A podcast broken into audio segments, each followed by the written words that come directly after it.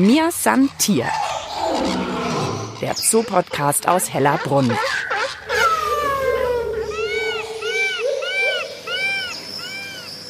Hallo und herzlich willkommen und es zirpt im Hintergrund.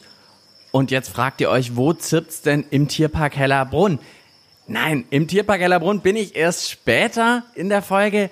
Jetzt begrüßt euch Mischa Drautz hier erstmal aus der Reptilienauffangstation in München, also so ein paar Kilometer nördlich.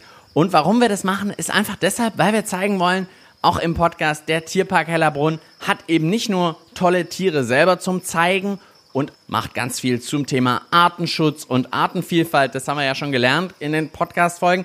Aber wir wollen auch zeigen, wie der Tierpark Hellerbrunn eben auch zusammenarbeitet mit ganz vielen anderen Tier- und Naturschutzvereinen. Und da bin ich eben heute bei der Münchner Reptilienauffangstation und bei Leiter Markus Bauer zu Gast. Hallo. Hallo, grüß dich. Schön, dass du da bist.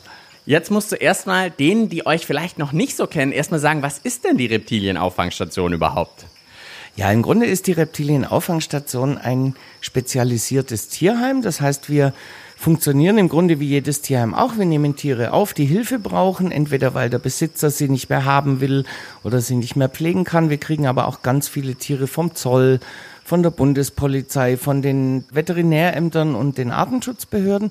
Und wir nehmen eben die exotischeren Tiere auf, die im Tierheim vielleicht manchmal so ein bisschen untergehen würden. Da haben wir auch eine sehr schöne Zusammenarbeit mit dem Tierschutzverein in München. Wir teilen uns also das quasi auf und helfen uns gegenseitig aus.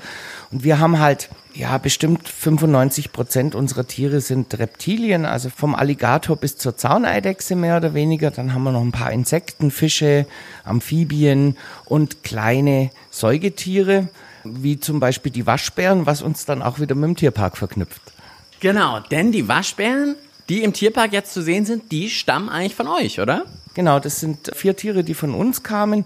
Wir haben sehr häufig das Problem, würde ich jetzt mal sagen, dass Menschen junge Waschbären irgendwo finden, meistens weil die Mutter erschossen worden ist. Der Waschbär wird ja ganzjährig bejagt in Deutschland. Und die machen einen Heidenlärm, das heißt, die findet man. Und wenn man so Waschbärchen dann mit der Flasche großzieht, sind die anfangs super possierlich, aber wenn die mal laufen können, dann zerlegen die die Wohnung so, wie sie es gerne waschbärgerecht hätten. Und die Menschen melden sich dann in der Regel bei uns, weil so ein Tier natürlich in der Wohnung nicht zu pflegen ist. Und die vier, die in Hellerbrunn leben, sind auch Flaschenkinder, die vorübergehend für ein Jahr etwa bei uns gelebt haben. Und wir waren super, super froh, dass sie so einen tollen Platz gekriegt haben. Okay, und dann schauen wir hier jetzt mal rum. Wir können vielleicht auch gleich noch in die nächsten Räume schauen. Also ich kam schon aus einem, da habe ich eine Schlange gesehen, die war vielleicht nur so dick wie mein Finger, aber lang, fast zwei Meter. Sah aus wie ein neongrünes Springseil fast und ist wirklich so richtig schön durch ihr Terrarium geschlängelt. Da trifft mal wirklich das Wort Schlängeln richtig gut zu. Ja, das war unsere Strauchnatter, das ist ein ganz alter Herr, den wir schon seit 15 Jahren pflegen. Hintergrund ist der, das ist eine Natter, die offiziell ungiftig ist, aber die Gift im Speichel hat. Und die ist irgendwann in München in einem Zooladen verkauft worden und der Besitzer ist gebissen worden und hatte dann Symptome, wie wenn er Drogen genommen hätte. Und deswegen kam das Tier zu uns und wird uns auch ziemlich sicher nicht mehr verlassen, weil in Bayern ja die Haltung giftiger Tiere verboten ist. Jetzt schauen wir hier gerade mal, was hier alles so zirpt. Wir gehen mal ein bisschen näher hin. Was macht da uns hier schöne Laute? Ja, das sind unsere, unsere Heimchen, also Hausgrillen. Die kriegen wir bis zu zweimal die Woche geliefert, weil wir da einen riesigen Bedarf haben. Wir haben ganz viele Insektenfresser, die die Tiere einfach brauchen. Und wir kriegen die direkt, ja, aus der Insektenfarm und füttern die dann noch ein bisschen dick und rund mit viel frischem Gemüse, damit sie halt eine optimale Nahrungsquelle für unsere Echsen darstellen. Wir nutzen sie aber auch als Enrichment zum Beispiel. Also so ein Waschbär, der kriegt dann bei uns auch so Überraschungspakete und da sitzen zwei, drei Grillen drin und dafür packt er drei Stunden aus, damit er dieses Leckerli kriegt. Deswegen sind die für uns so wichtig und für mich natürlich auch ganz wichtig, wir müssen sie nicht selber züchten, sondern wir haben wirklich eine gute Quelle.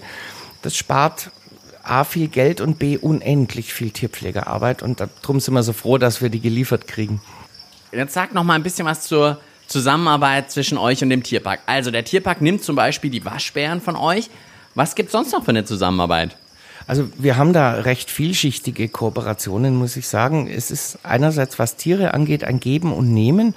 Wir haben auch schon viele Tiere aus dem Tierpark bekommen, die zum Beispiel im, in der Tropenhalle ausgesetzt worden sind. Ne, der Tierpark ist ja keine Müllhalde für weggeschmissene Tiere. Wir haben auch schon Tiere gekriegt, die einfach nur an der Flamingo-Kasse abgestellt worden sind. Das heißt, da helfen wir aus. Aber wenn der Tierpark auch speziell Tiere möchte, die wir haben, dann sind wir natürlich immer froh, wenn wir die Tiere an so einen tollen Platz vermitteln können. So ist zum Beispiel der große Netzpython ist ein ehemaliges Auffangstationstier. Die Waschbären sind von uns, die europäischen Sumpfschildkröten sind von uns. Da gibt's also in dem Bereich eine wirklich sehr, sehr gute Kooperation. Was mir aber noch viel wichtiger ist, wenn es irgendwo ein Problem gibt, kann ich, ohne rot zu werden, im Tierpark anrufen. Wir kriegen da immer Hilfe. Wir haben jetzt ja gerade einen beschlagnahmten Puma bei uns sitzen. Das ist ja jetzt nicht so unbedingt das äh, normale tägliche Brot. Und Woher habt ihr denn den Puma mal kurz als Zwischenfrage? ja, der ist auf der Straße beschlagnahmt worden. Da ist ein Twingo aufgefallen und man dachte erst, der hat einen Sarg drin. Also riesige Kiste, die von der Heckscheibe bis vorn zum Handschuhfach reichte. Und als die Polizei gefragt hat, was er denn da transportiert, sagte der junge Kerl, ja, einen Puma, den habe ich gerade in Tschechien gekauft. Es geht natürlich nicht und deswegen wurde der beschlagnahmt. Und mein erster Gang war, als das Tier noch unterwegs zu uns war, dass ich eben die Kuratoren im Tierpark angerufen habe und um Hilfe gebeten habe, dass wir den wieder gut platzieren und gut vermitteln können. Und über diese Kooperation ist auch der Platz, wo er jetzt hin kann, in der Steiermark zustande gekommen. Also auch das ist super. Und das heißt, der kommt jetzt in den anderen Tierpark dann, oder? Genau, der wird in die Steiermark gehen, in den dortigen Landeszoo. Da wartet auch schon ein, ein Partnertier auf ihn. Die Anlage ist riesengroß. Und wir sind sehr, sehr froh, dass dieses Tier, das glaube ich schon wirklich viel Mist hinter sich hat, jetzt auch dank eben dem Herrn Zehrer wieder einen guten Platz kriegt. Carsten Zehrer, Kurator im Tierpark Hellerbrunn. Ja, aber Wahnsinn, ich meine, da musst du ja auch erstmal anrufen und sagen, hey, wie gehe ich denn mit so einem Puma um, oder? Das weiß man jetzt ja auch nicht automatisch. Naja gut, das ist ein großer Vorteil. Wir haben ausgebildete Zootierpfleger und die gingen auch durch die Hellerbrunner Schule, sodass die schon wissen, wie man mit so einem Tier umgeht und dass man sich da nicht in die Box setzt und mit dem kuschelt und ihn aus der Hand füttert. Das ist ganz klar. Aber wir hatten auch schon Fälle, wo uns dann Kraftfutter für Hirsche nicht verfügbar war. Das hat uns einfach der Futterhof rübergeschickt und auch beim Puma die erste Frage war, habt ihr genug Fleisch? Und da sind wir dem Tierpark maßlos dankbar, dass das so toll und so unbürokratisch funktioniert. Auch für einen Transport gar keine Frage. Der Tierpark stellt uns eine Transportkiste zur Verfügung. Und das ist schon sehr klasse. Also ich glaube, wir haben da viel gut zu machen und viel Danke zu sagen.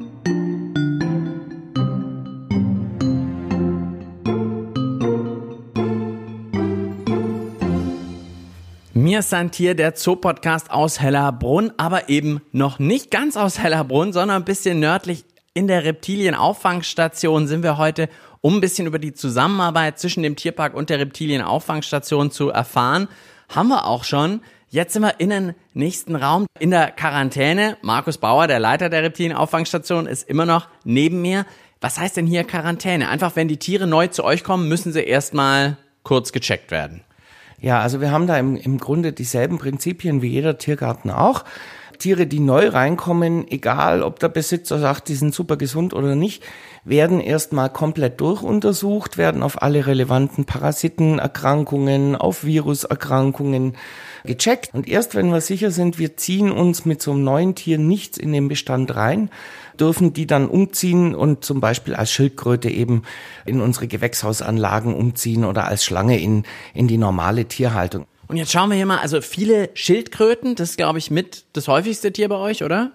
Ja, Schildkröten sind schon das häufigste. Das sind zum einen die ganzen Wasserschildkröten, die ja jahrzehntelang verramscht worden sind für ein Appel und ein Ei und die den Leuten zu groß werden und dann rausfliegen. Also auch da wieder eine Überschneidung mit dem Tierpark, weil die sich eben im Dschungelzelt finden, in dem einen oder anderen Wassergraben oder in der, in der Schachtel vor die Kasse gestellt werden. Die werden da einfach immer ausgesetzt oder so. Sagt sich, ach, die werden da schon nicht auffallen oder was denkt man da? Ja, ich weiß nicht, was da im Hintergrund ist. Also ich denke, die Leute reden sich da irgendwie immer ihre, ihre Missetat schön und glauben, ja, im Dschungelzelt, da haben sie ja beste Lebensbedingungen oder im Westpark, da sind sie frei.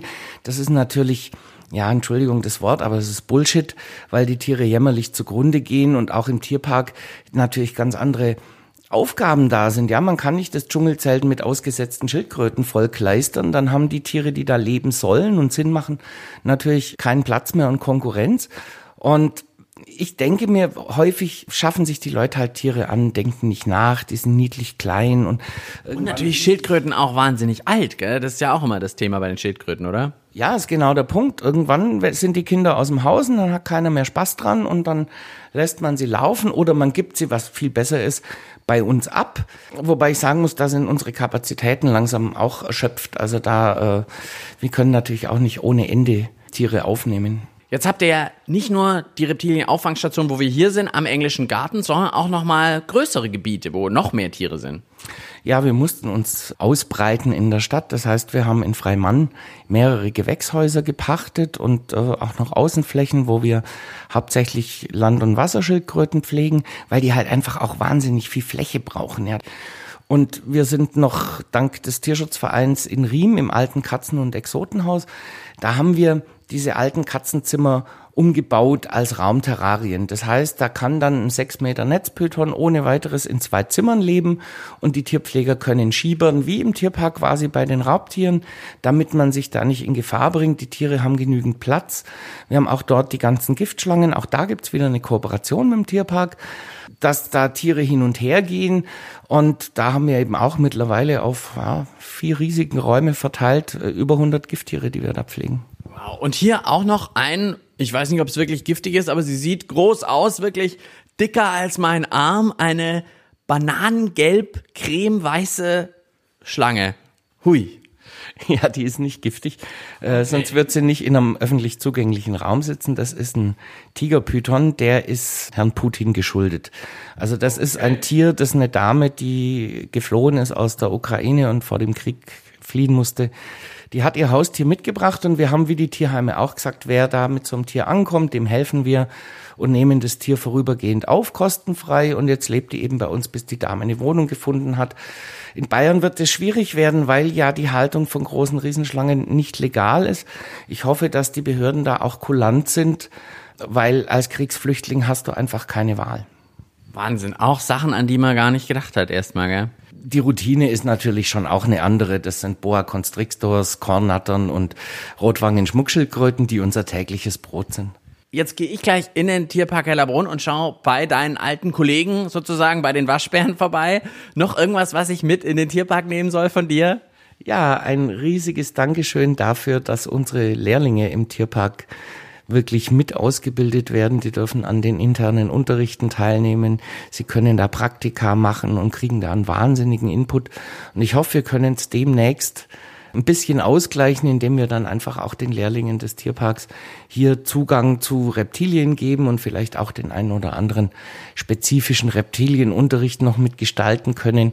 Da wäre ich ganz glücklich drum, damit wir nicht nur nehmen, sondern auch geben können. Toller Austausch zwischen dem Tierpark Hellerbrunn und der Reptilien-Auffangstation. Vielen Dank, Markus, fürs Zeigen. Es war mir ein großes Vergnügen. Liebe Grüße an die Kollegen im Tierpark.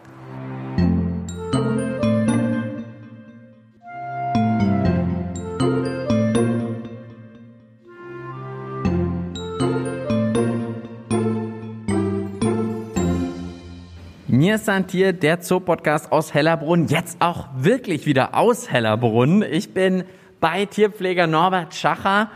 Und du hast mich mitgenommen, ein bisschen hinter die Kulissen jetzt hier. Ja, wir sind jetzt in unserer Reptilienquarantäne und wie du sehen kannst, rechts und links zwei riesige Schlangen, ein Tigerpython und ein Netzpython. Und wir sind ja da wegen der Netzpython. Die ist eigentlich zu sehen sonst, wenn keine Umbaumaßnahmen sind. Wo genau? Normalerweise in der Dschungelwelt, weil sie eben auch aus Südostasien kommt und thematisch in das Haus reinpasst. Und jetzt habe ich vorhin in der Reptilienauffangstation bei einer Schlange da war ich kurz, habe gesagt, boah, die ist groß, die war so arm, dick in etwa. Und jetzt auf einmal hier, da war die klein dagegen vorhin, weil diese Netzbütern, die ist wirklich eher so baumstammmäßig, also dicker wie mein Oberschenkel. Und wie lang?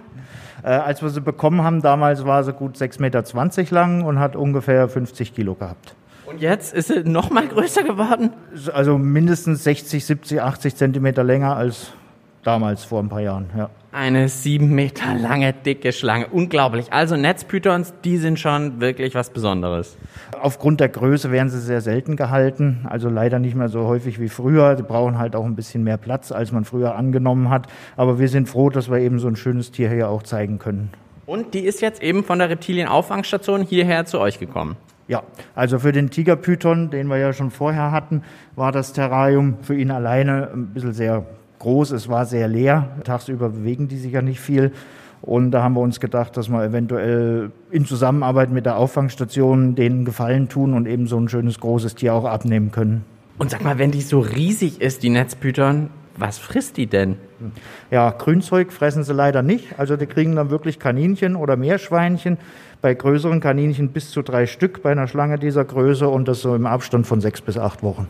Okay, also es reicht dann auch eine Weile, aber trotzdem drei Kaninchen einfach mal. Hui. Ja, geht da schon rein, ne? Und für dich als Tierpfleger, wie ist es mit so einer riesigen Schlange? Muss man da besonders aufpassen oder wie ist es? äh, ja, sie schnappen gerne mal zu. Bei Riesenschlangen sind das häufig auch mal so Probebisse. Kann ich das überhaupt essen?